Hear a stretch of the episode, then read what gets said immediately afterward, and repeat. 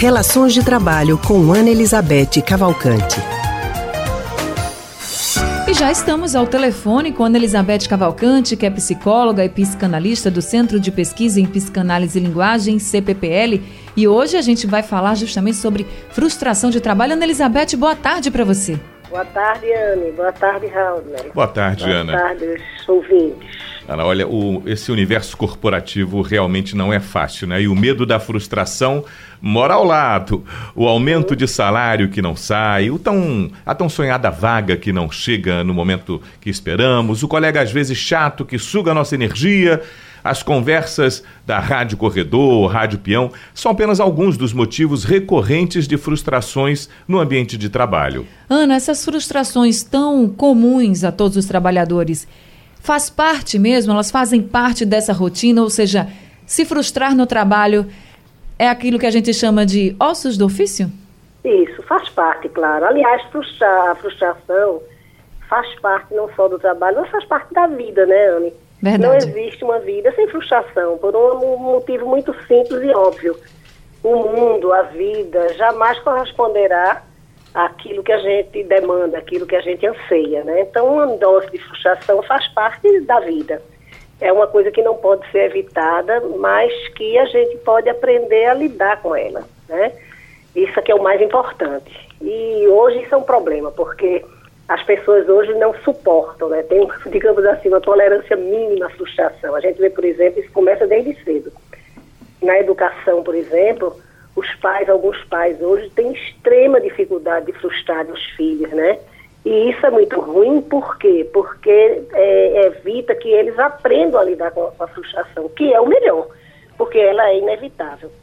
Então, dito isso, se a gente vai para o tema do trabalho, que é o hum. nosso tema aqui, né? A gente pode é, pensar alguns pontos que são importantes no sentido de como se lidar com a frustração no ambiente do trabalho. Né? A primeira, o primeiro ponto que eu destaquei foi o seguinte: dimensionar bem ou o melhor possível as suas expectativas, né? Esses anseios que você tem no trabalho. Eu acho que a primeira pergunta é: qual é a minha competência e a capacidade né, para é, realizar isso que eu estou ansiando? Então, essa é uma primeira, é uma primeira coisa. Às vezes a pessoa anseia coisas muito inalcançáveis e isso geralmente é fonte, fonte de frustração.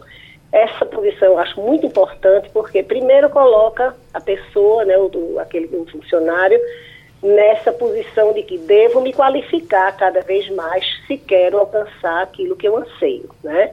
Então, isso, sobre isso até a gente já falou aqui, sobre a formação permanente, a, a, a preocupação com a, a formação permanente e a qualificação. Ao mesmo tempo, é, põe também numa posição que é muito importante, eu acho que no mundo do trabalho, que é a questão da avaliação, né? Hum. Você se colocar numa posição de se avaliar, autoavaliar, ouvir a avaliação que os outros têm de você. Então, isso é muito importante para você dimensionar bem as suas expectativas. O outro ponto é que, é, diante de uma frustração, acho que a pior coisa que pode acontecer é você atribuir todas as suas frustrações ao outro é, eu não sou promovido porque o meu chefe me persegue, eu tá tudo bem comigo, mas eu não consigo aumento de salário, então isso não, é, não, não, tem nada a ver comigo, é sempre no outro, é uma posição muito, muito maléfica, eu acho.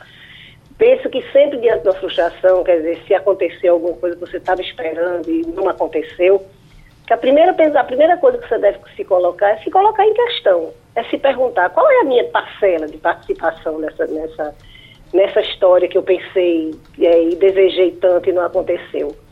Depois, assim, em que condições isso aconteceu? Quais eram as condições que estavam postas para que essa, aquilo que eu almejava não, não acontecesse? Eu acho que se você compreende bem a situação, você pode, inclusive, aprender com ela. Esse é o segundo ponto.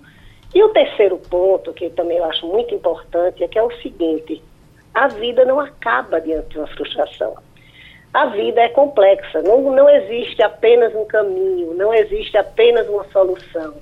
Existem várias possibilidades sempre, em qualquer situação.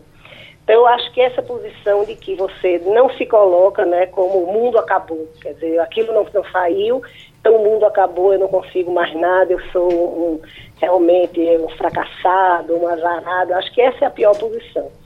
Penso que você é, tratar isso, não é com serenidade, é, é ruim, a frustração é ruim, mas enfim, sempre existe uma saída e a gente não deve focar todos os nossos, não deve queimar todos os nossos cartuchos, digamos assim, numa única possibilidade.